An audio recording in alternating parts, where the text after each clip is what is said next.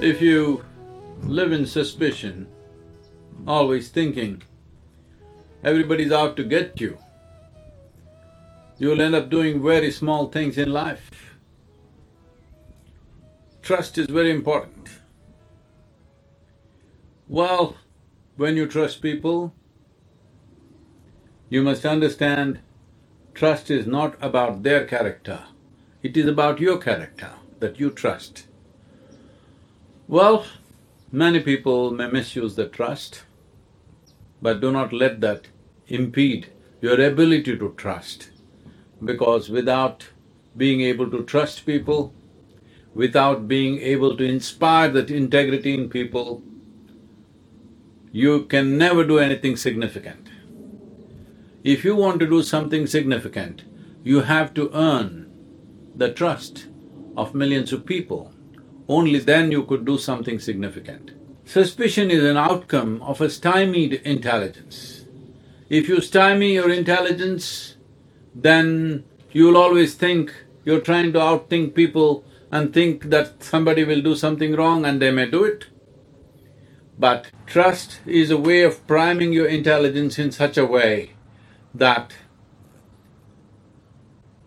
your intelligence will function not just because of your brains, but because of an ecosystem of brains that you will gather around you, and everybody's intelligence becomes yours, everybody's capabilities become yours, everybody's power to do things becomes yours because you trust.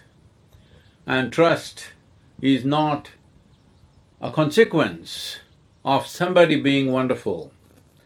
Trust is a consequence of you allowing yourself to be vulnerable, allowing yourself to risk, allowing yourself to be misused or used. There have been many self-appointed advisors around me, always telling me, Sadhguru, people will misuse you, they will do this to you, they'll do that to you. I said, I'm here to be used.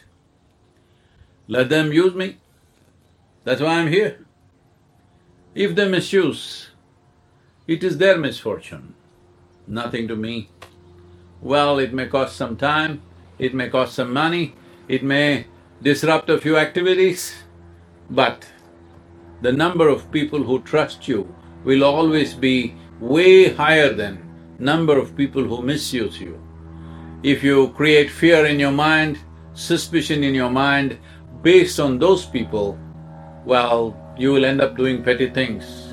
It's my wish and my blessing, every one of you should be able to do something significant in your life. You are capable of this, you have the intelligence for this, all you need is trust and commitment to make this happen.